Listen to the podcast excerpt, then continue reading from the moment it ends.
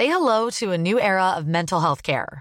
Cerebral is here to help you achieve your mental wellness goals with professional therapy and medication management support. 100% online. You'll experience the all new Cerebral Way, an innovative approach to mental wellness designed around you. You'll get a personalized treatment plan from a therapist, prescriber, or both in a safe and judgment free space. Your cerebral therapist or prescriber will outline a customized plan with clear milestones along the way so you can get to feeling your best. With Cerebral, you're not alone in your mental health journey. We're here to empower you to live a fulfilling life. So take that first step towards a brighter future and sign up today at cerebral.com slash podcast and use code ACasts to get 15% off your first month. Offer only valid on monthly plans. Other exclusions may apply. Offer ends July 31st, 2024. See site for details.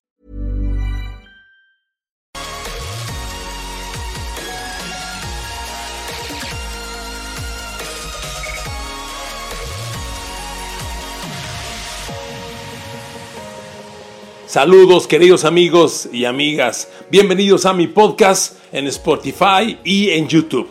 Aquí encontrarás el audio con mis opiniones personales de los puntos de vista sobre los temas que me gusta analizar, debatir y compartir contigo. Te agradezco que hayas entrado a ella y espero que la disfrutes. Te invito también a que me envíes tus opiniones y así tengamos un intercambio de puntos de vista. Disfrútalo. Saludos.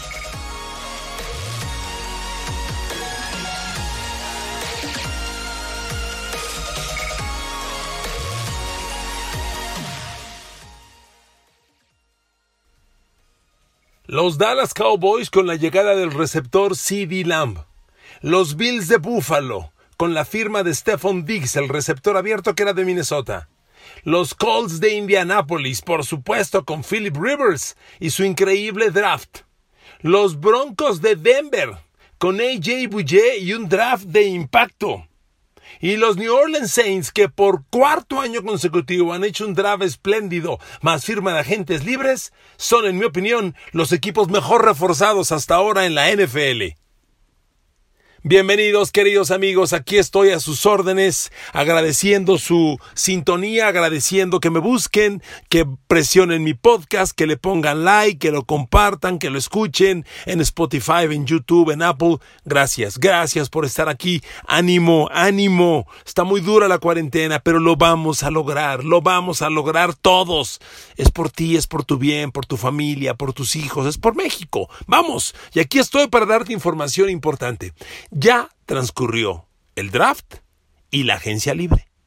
¿Quiénes son los equipos mejor armados en la NFL? Bueno, amigo, te voy a compartir, querido amigo, amiga, lo que en mi opinión son los equipos mejor armados hasta el momento. Y quiero arrancar, sí, con los Dallas Cowboys. Caray, miren amigos, de Jerry Jones Podemos criticar lo que ustedes quieran.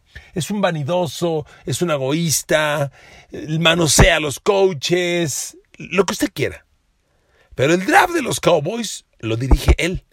Y casi siempre acierta. Y este año otra vez tuvo un draft de primera, ¿eh?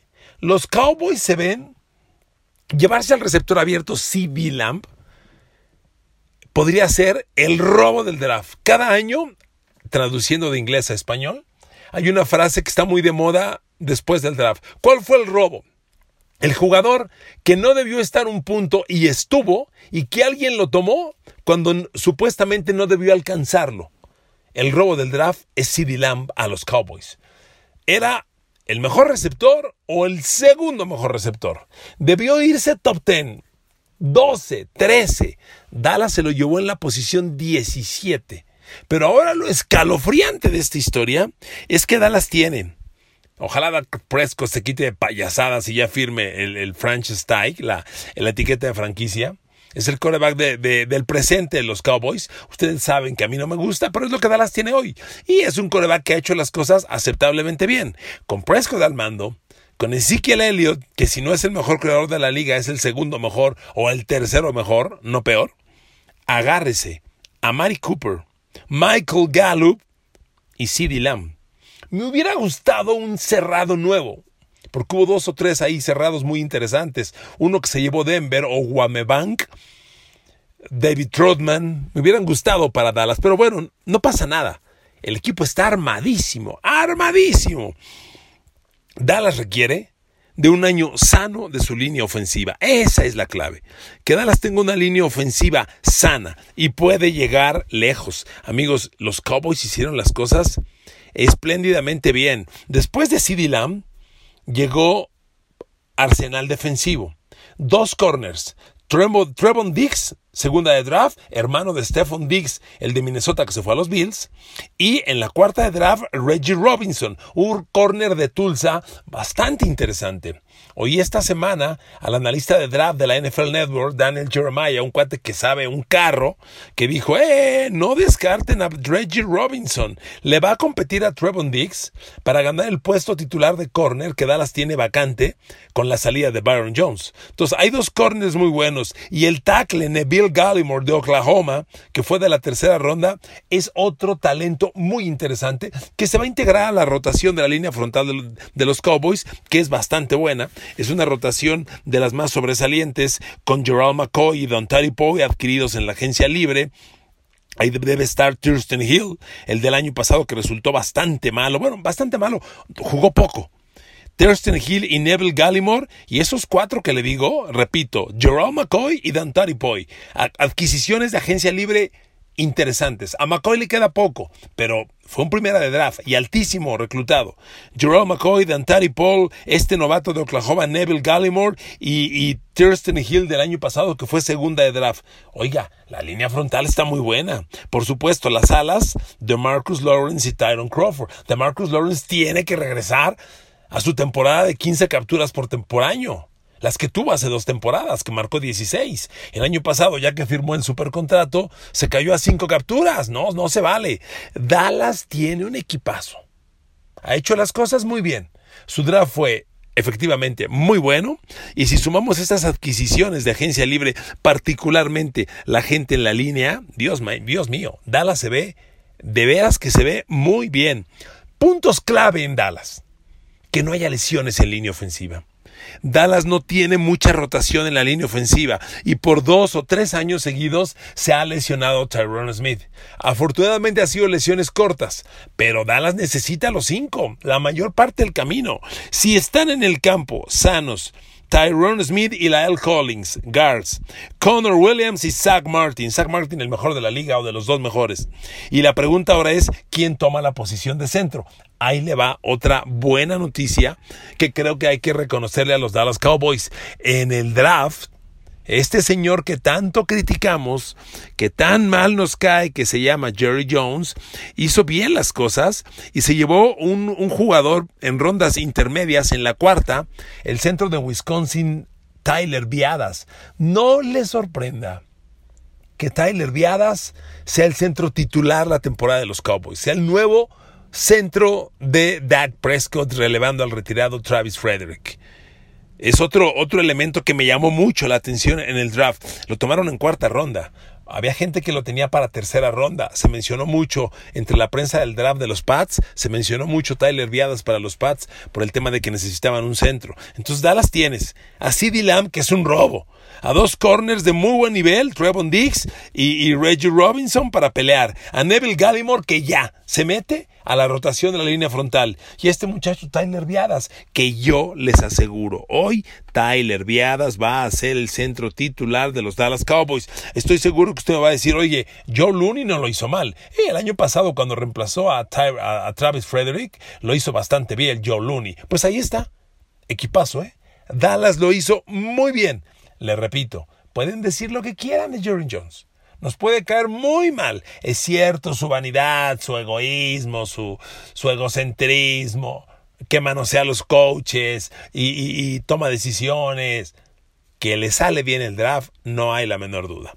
Otro equipo que me encantó en el draft son los Buffalo Bills. A ver amigos, los Bills ya están de regreso. El año pasado 10 victorias, playoffs.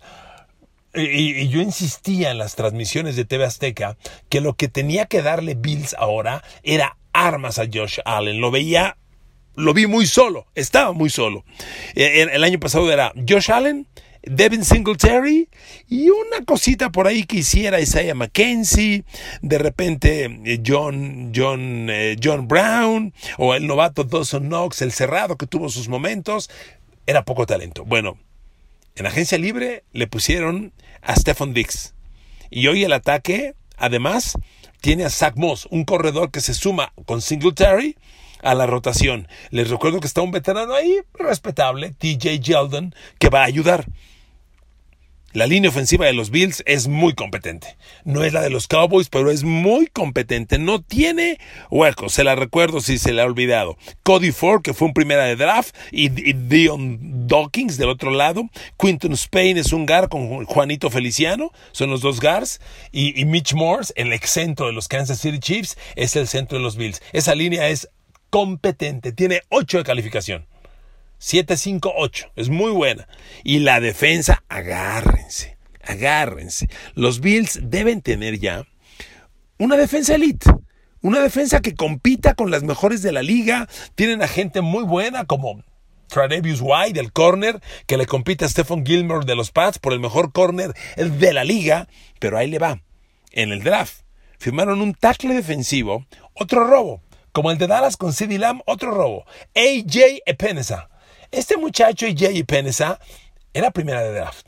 Era primera y primera, primera alta.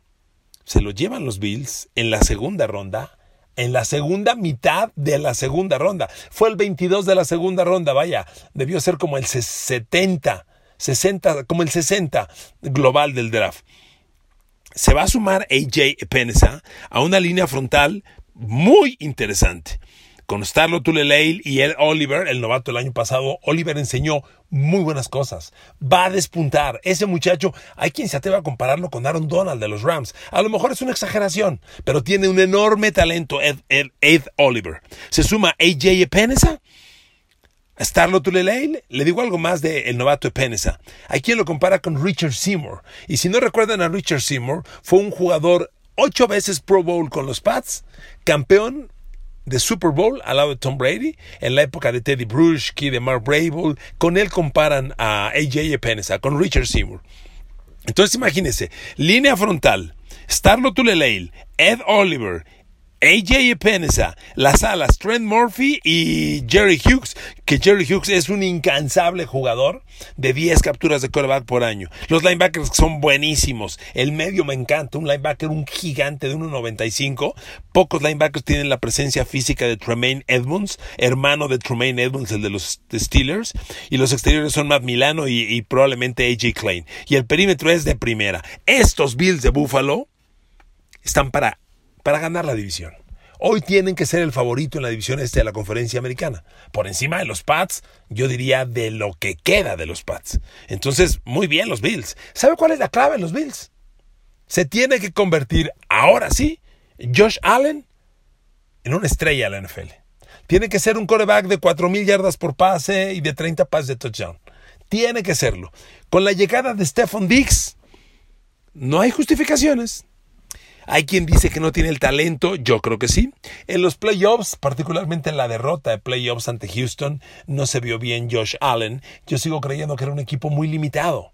¿Quieres que se vea bien un coreback y no le pones armas? Bueno, ve a Tom Brady el año pasado, que también se vio. Pues no tenía armas. Que también se vio Aaron Rodgers el año pasado. No tenía armas. Y no le das a un, a un coreback receptores de calidad, es imposible. Llega Stephen Dix y yo creo que los Bills ya tienen el equipo para competir por grandes cosas, porque la estrella es Dix, los jugadores complementarios son John Brown, oiga, Cole Beasley, Beasley es de los mejores slots que hay en la NFL. Es un clon de Julian Edelman, no solo por el color de la piel y por el número en el jersey. Es un clon, es un jugador muy competente. Dawson Knox debe dar el paso a una, pues una estrella, un jugador más importante como ala cerrado y estos Bills amigos están para ganar la división. Ya se fue Tom Brady, señores de Buffalo. Es su momento. Josh Allen, tienes que ser una estrella de la NFL. Ese es el punto clave para que Dallas dé el brinco. Tercer equipo de los que me parecen los mejor reforzados a esta temporada. Indianapolis Colts. A ver amigos, por supuesto, ya no está Peyton Manning, ya no está Andrew Locke, falló el proyecto de Jacoby Brissett. Bueno amigos, llega Philip Rivers, llega Philip Rivers, el coreback de los Chargers, y habrá quien me diga, ya está acabado. Amigos, en Chargers las cosas se acabaron la temporada pasada y Rivers fue un proyecto que de pronto se, se, se, desgastó, se acabó. Y mire que Chargers tenía buen equipo. Yo le aseguro que a Rivers le quedan un par de buenas temporadas. Es un jugador confiable, ha sido un gran profesional, es un hombre que se cuida, sano, de buenas cualidades, y yo lo compro. ¿Y sabe qué? Le llegaron buenas armas. Empecemos por las noticias buenas. En el draft se llevaron uno de los receptores que para mí eran de mis favoritos. ¿Por qué? Porque los receptores de hoy en día tienen que ser jugadores de más de un metro noventa.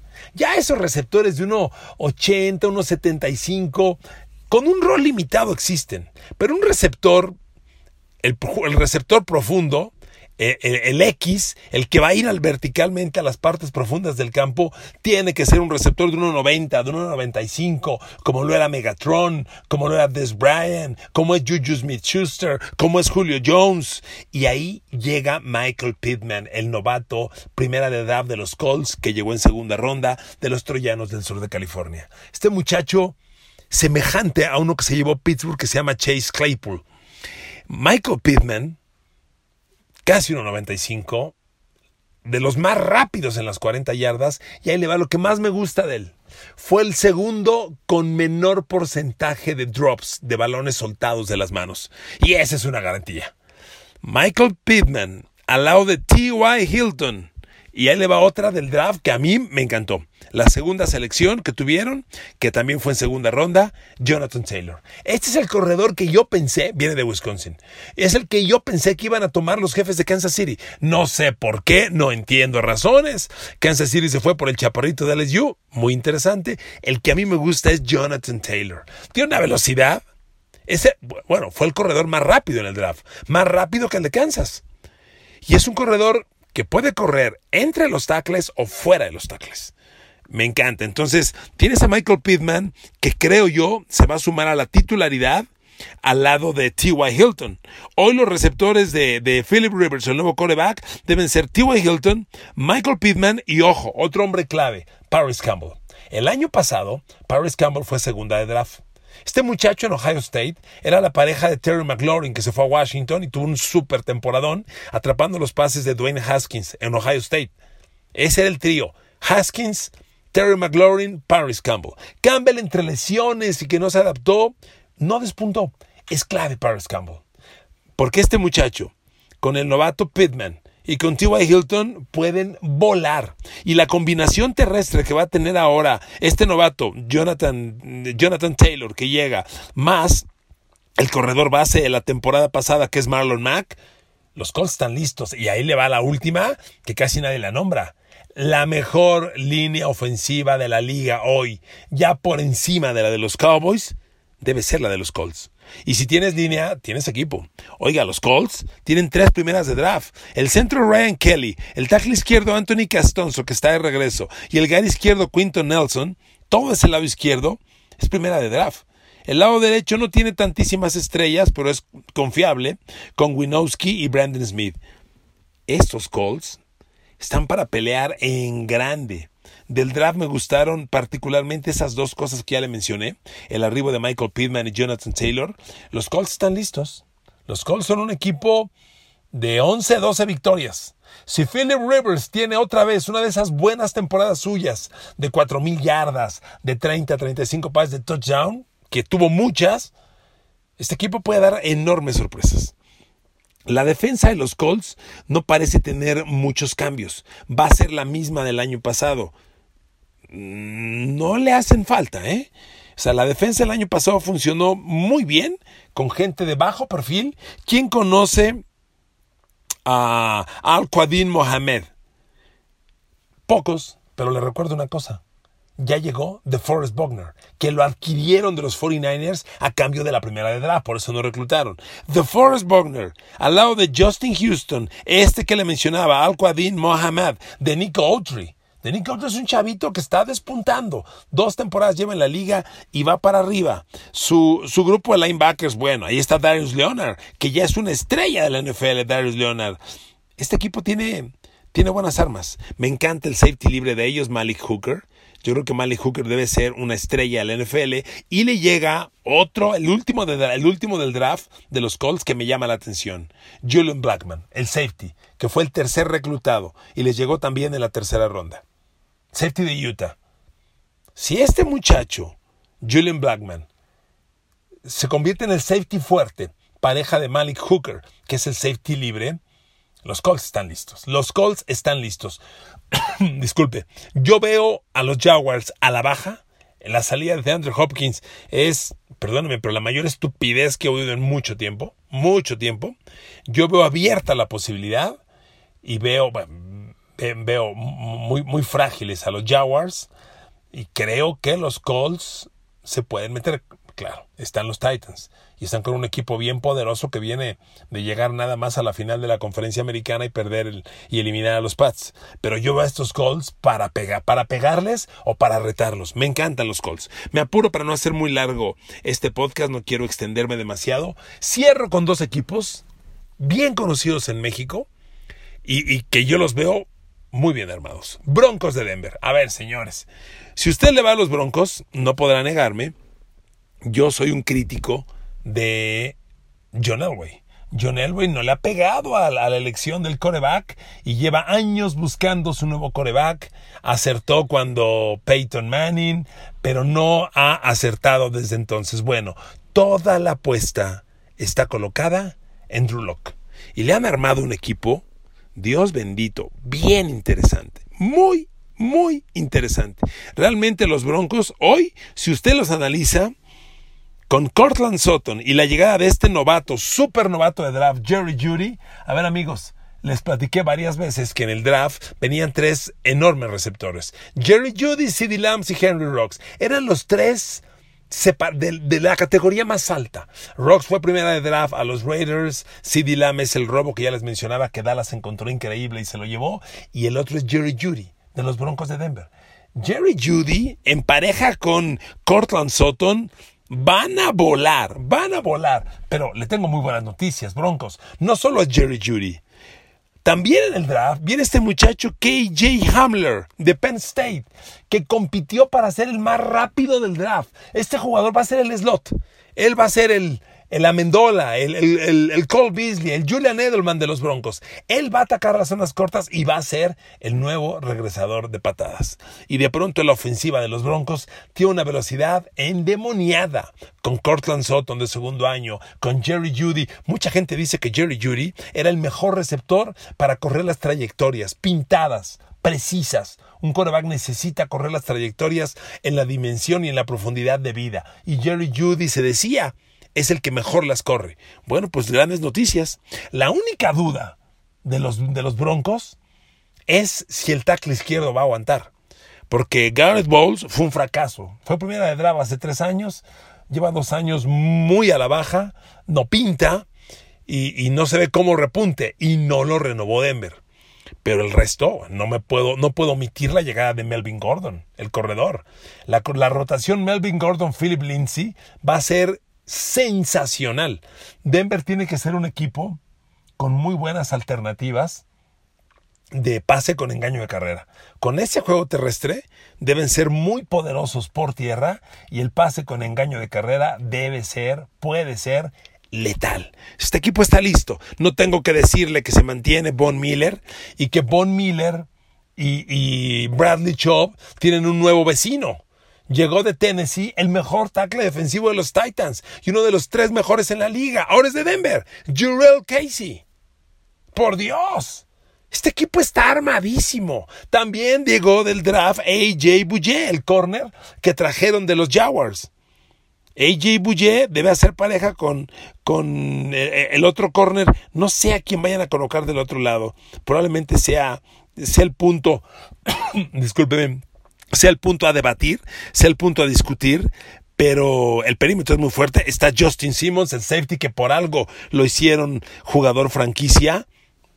Denver está para grandes cosas. La clave es que este muchacho de segundo año, que realmente parece novato, Drew Locke, lleva cinco partidos en la NFL. Cinco. Pero ganó cuatro. Ahí está la clave. Denver tiene equipo para competirle a Kansas City. No son los Chiefs, pero tienen para competirle, ¿eh? Y le voy a ser honesto, me gusta más la defensa de los Broncos que la de Chiefs, por supuesto. Con Patrick Mahomes, el ataque de Chiefs no tiene comparación, y mucho más si le sumas a Travis Kelsey, a Tyreek Hill, a Sammy Watkins, son incomparables. Pero Denver tiene armas en todas las áreas, están para competir. Y cierro con el último equipo que de veras está haciendo las cosas muy bien, y es ahora o nunca, literal, los New Orleans Saints de Drew Brees. Amigos, Drew Brees firmó un contrato por dos años, que realmente va a ser de un año. Esta que viene es su última temporada. Se filtró por ahí que Drew Brees ya tiene firmado un contrato para ser comentarista de televisión los domingos por la noche. Va a ser el nuevo analista del Sunday Night a partir de la temporada 2021 lo que quiere decir que su contrato de dos años, que tiene cláusula de salida después de uno, es en realidad un contrato de un año. Viene la última temporada de Drew Brees y los Saints no pueden desperdiciarla porque han hecho las cosas muy bien. Nuevo Orleans lleva cuatro años reclutando. Yo creo que si analizamos solo los últimos cuatro años, Nuevo Orleans es el mejor equipo en draft. El mejor aquel año increíble de Ryan Ramsick, de Alvin Camara, de eh, el, este por Dios, el corner, el corner infalible que tienen. También e, ese año creo, creo, que compite para el mejor año, eh, para el mejor año, uno de los mejores años en la historia de la NFL, Marshawn Latimore, el corner. Nuevo Orleans no tiene un solo hueco.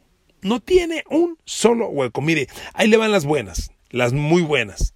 Le digo, son cuatro años de los Saints reclutando muy bien. Yo no sé qué hacen, cómo evalúan, pero están reclutando muy bien. Y lo increíble, el colmo es este año. Porque este año los Saints solo tuvieron cuatro selecciones de draft. Cualquier equipo tiene derecho a siete. Disculpen. Por cambios, Nueva Orleans se quedó con cuatro nada más. Yo le aseguro que de las cuatro van a jugar tres, cuando menos. Abrieron con el centro César Ruiz, Oiga, César Ruiz era el mejor centro del draft. El mejor centro del draft. El año pasado, los Saints no tuvieron primera de draft.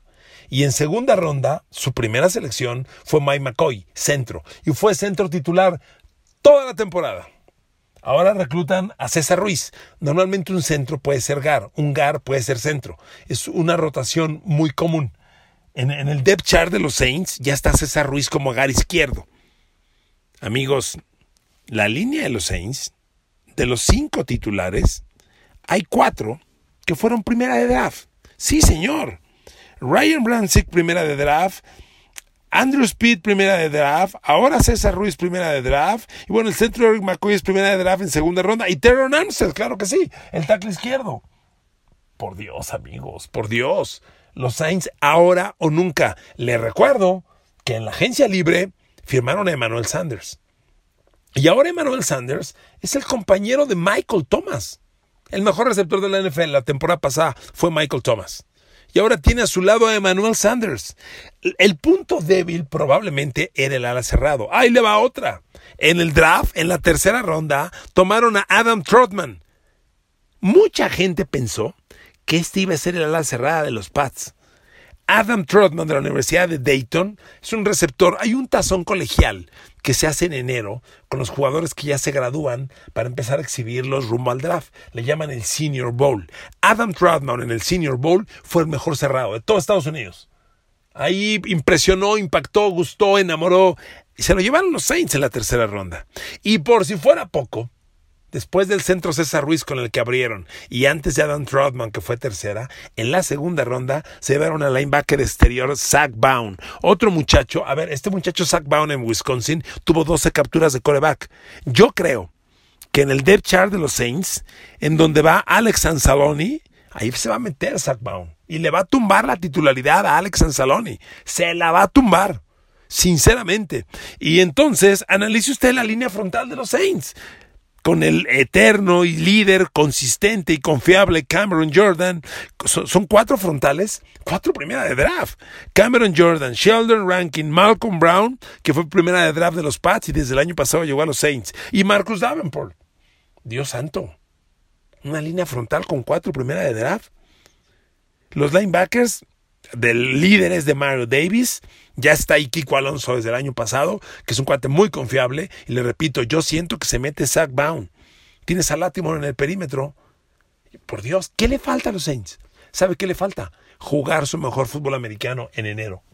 Los Saints están llegando a enero al playoff sin jugar su mejor fútbol americano. Esta es la última oportunidad. Queridos amigos, muchas gracias por escucharme. Este ha sido mi podcast. Los equipos más reforzados, mejor fortalecidos en la NFL después de la agencia libre y el draft. Los Cowboys, los Bills, los Colts, los Saints y los Broncos. Estos cinco equipos son unas bestias y son candidatos a Super Bowl, a competirle a los 49ers y a los Kansas City Chiefs que están en la cima. Bendita NFL. Aquí no hay un Barcelona, hay un Real Madrid. Aquí hay 32 igualmente fuertes e igualmente potentes aspirando al Super Bowl. Les mando un abrazo, un abrazo fuerte, ánimo, lo vamos a lograr, vamos a superar la cuarentena. Por ustedes, por sus hijos, por su familia y por México. Los quiero mucho, las quiero mucho. Aquí estoy en Spotify, en YouTube, en Apple, a sus órdenes. Que Dios los bendiga y nos escuchamos próximamente.